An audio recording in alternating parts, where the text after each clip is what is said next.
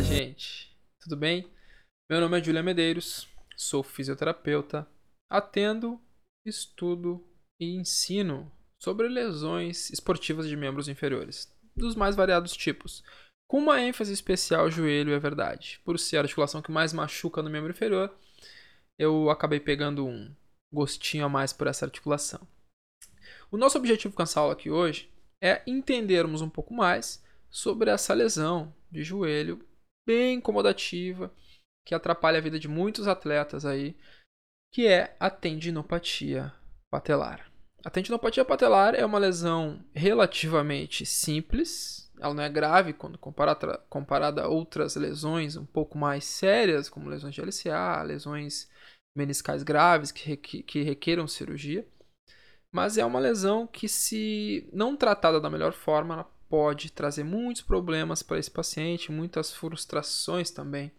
E não é esse é a nossa vontade. Nunca vai ser essa a nossa vontade. Nós precisamos que esse paciente fique bem rapidamente, de preferência, para que nós não tenhamos aí é, problemas nem frustrações, nem da parte dele, nem da nossa parte também. Tá bom? Então, ao final desse vídeo, eu espero que vocês tenham um pouco mais de clareza na reabilitação dessa lesão que, sem dúvida nenhuma, vai aparecer na rotina clínica de vocês.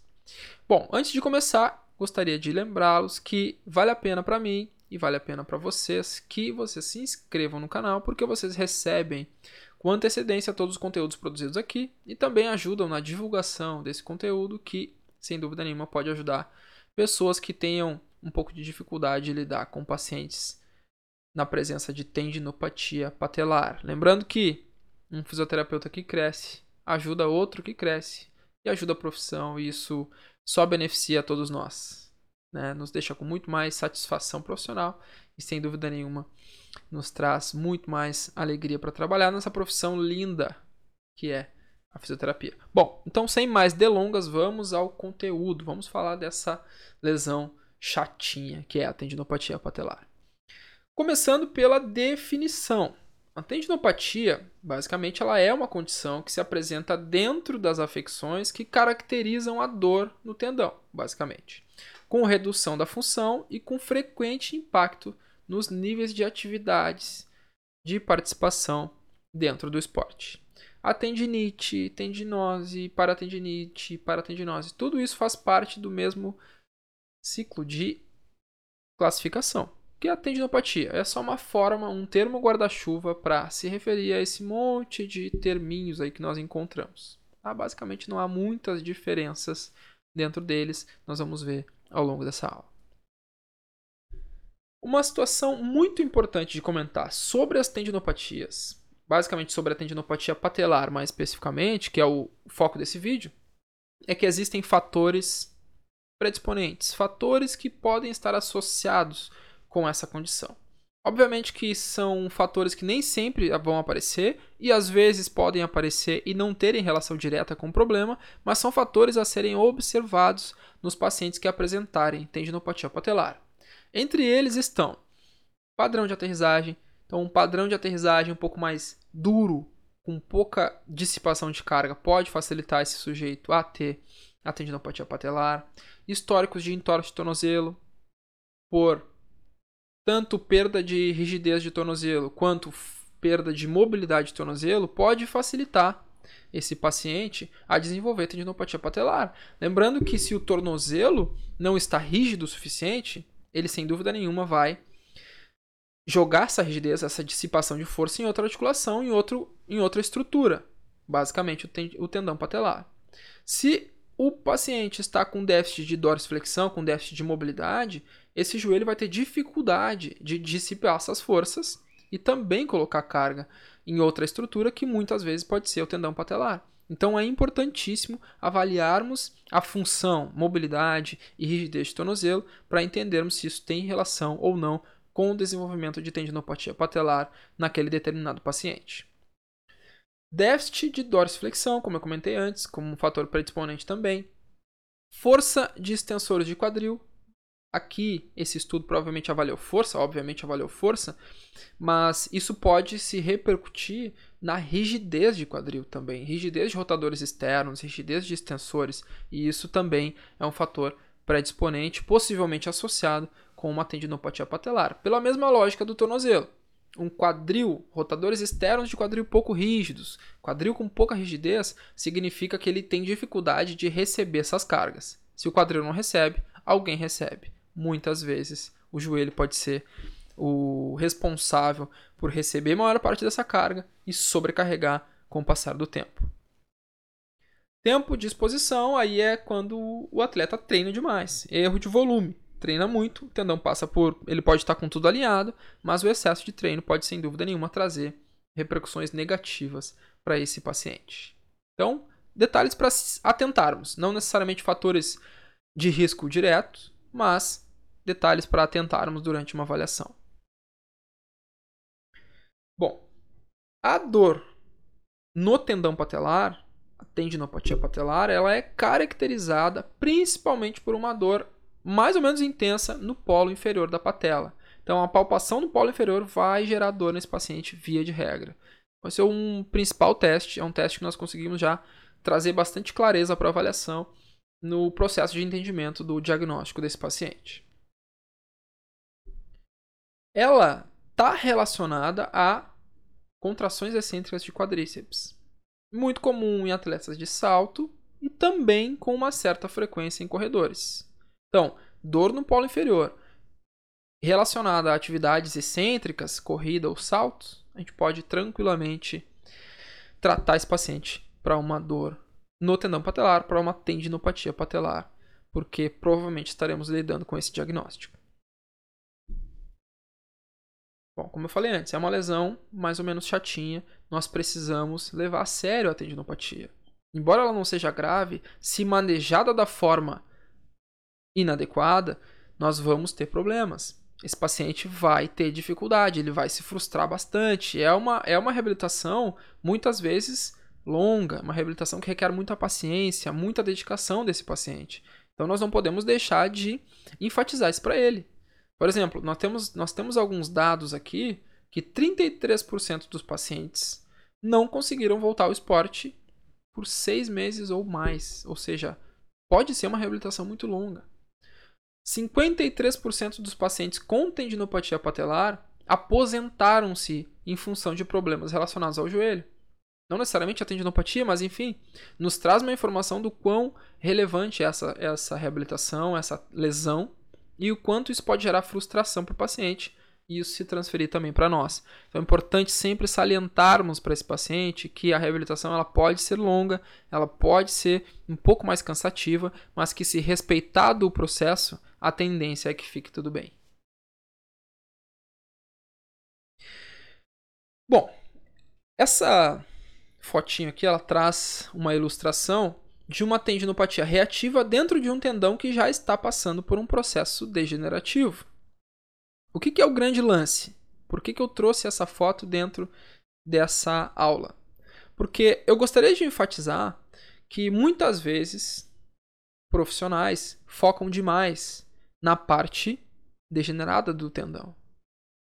E nós, nos últimos anos, desenvolvemos o raciocínio de que não vale a pena através de pesquisas e de, dos grandes experts do mundo trabalhando com tendinopatia, conseguiram nos colocar de uma forma clara que não vale a pena para nós trabalharmos e focarmos todas as nossas forças em recuperar uma parte do tendão que não vai voltar a ter a sua função normal.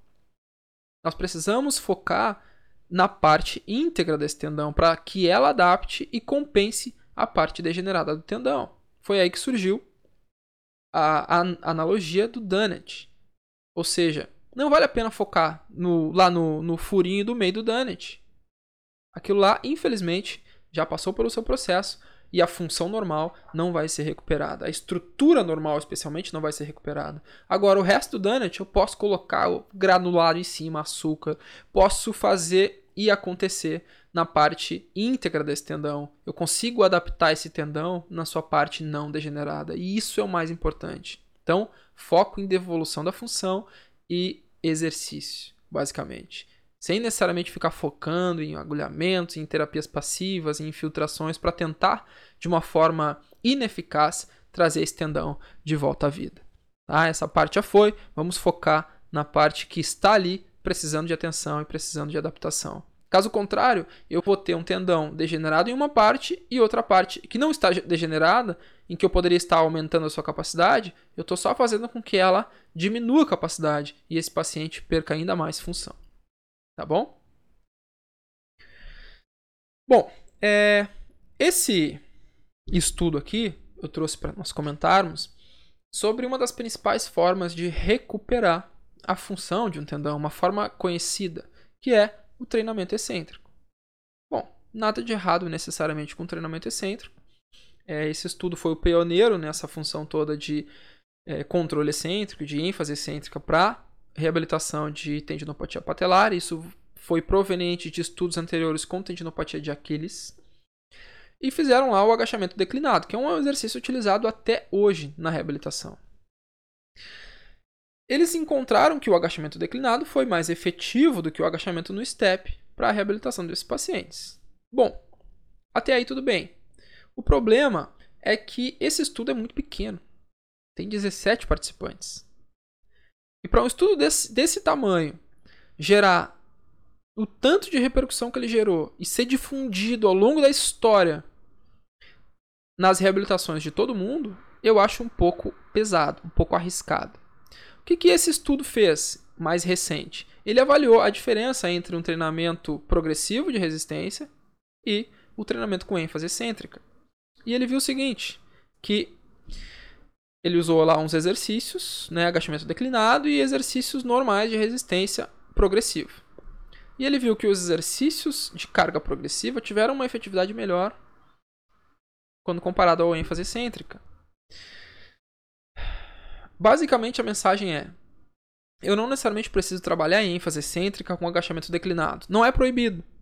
Mas eu não preciso necessariamente disso. Por quê? Porque é um exercício dolorido para o paciente que está com tendinopatia.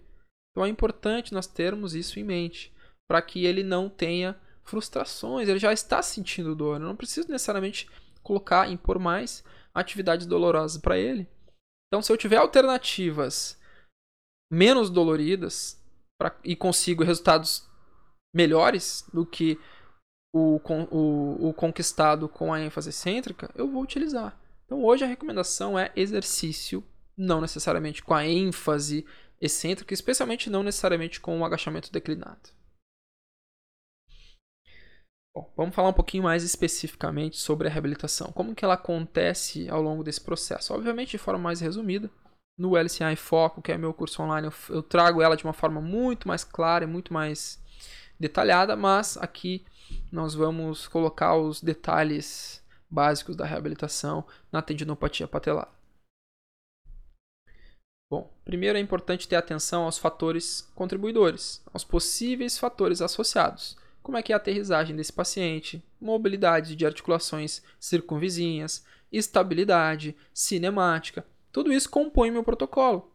Não necessariamente eu preciso focar só em reabilitar aquela partezinha do joelho, o tendão. Eu preciso olhar para o todo para que ele tenha mais efetividade no tratamento. Bom, o protocolo ele respeita basicamente um comportamento, uma, uma sequência lógica. Eu vou começar com o paciente agudo com um exercício de isometria que vai servir para tanto para inibição de dor quanto para dirimir os efeitos deletérios da inibição aratrogênica. Vou evoluir para isotonia, concêntrico e excêntrico, sem uma ênfase necessariamente no excêntrico, de forma progressiva. Vou evoluir para os exercícios pliométricos, onde eu vou é, colocar realmente a ênfase nessa capacidade do tendão de absorver carga têncil até chegar nas atividades de retorno ao esporte. Se ele for corredor, ele vai voltar a correr. Se ele for jogador de futebol, ele vai voltar a treinar. E nesse sentido. Então, eu vou necessariamente seguir essa lógica. Esse processo pode levar 12, pode levar 16, 20, 24 semanas. Depende de cada caso. Como eu falei, é uma reabilitação que varia e é um pouquinho é, nós precisamos ter um pouco de cuidado nessa reabilitação, porque ela, ela, ela é bastante é, complexa em muitos casos. Bom, detalhe importantíssimo. No tratamento de uma tendinopatia patelar, é fundamental que eu tenha uma forma de avaliar a progressão desse paciente. E uma forma fácil e efetiva de avaliar a progressão desse paciente é através de um agachamento unilateral. Então, se tu faz um agachamento unilateral na avaliação e ele tem dor 7, e duas semanas depois tu faz o agachamento lateral e ele tem uma dor 4, isso significa que nós tivemos uma ótima evolução. E tu pode fazer isso inclusive para alternativas intra-sessão, em que tu faz uma abordagem terapêutica e avalia o pós através do agachamento unilateral para ver se ele teve algum grau de melhora. Então é muito fácil avaliar a progressão desse paciente. Basta usarmos o agachamento unilateral para avaliação disso. Questionário também é uma ótima forma de identificar se o paciente tem ou não algum grau de melhora acontecendo. Ele é um questionário simples, mas que ajuda bastante na no desenvolvimento dessa progressão do paciente, para identificar se realmente ele está melhorando. Muitas vezes ele está e não consegue notar por conta própria. É importante nós termos ferramentas para evoluirmos o paciente e para é, evoluirmos o nosso tratamento também. Tá bom? Então, por hoje era isso. Eu espero que tenha ficado claro os detalhes que eu coloquei sobre tendinopatia patelar. Mais informações, mais detalhes sobre a tendinopatia patelar, o joelho em foco, imagino que possa te ajudar. Tem o link na bio, caso tenha interesse em ver se é para ti, ver se te interessa esse tipo de conteúdo. E dúvidas, por favor, deixem nos comentários que eu responderei o mais rapidamente possível. Tá bom, gente? Um abraço. Tchau.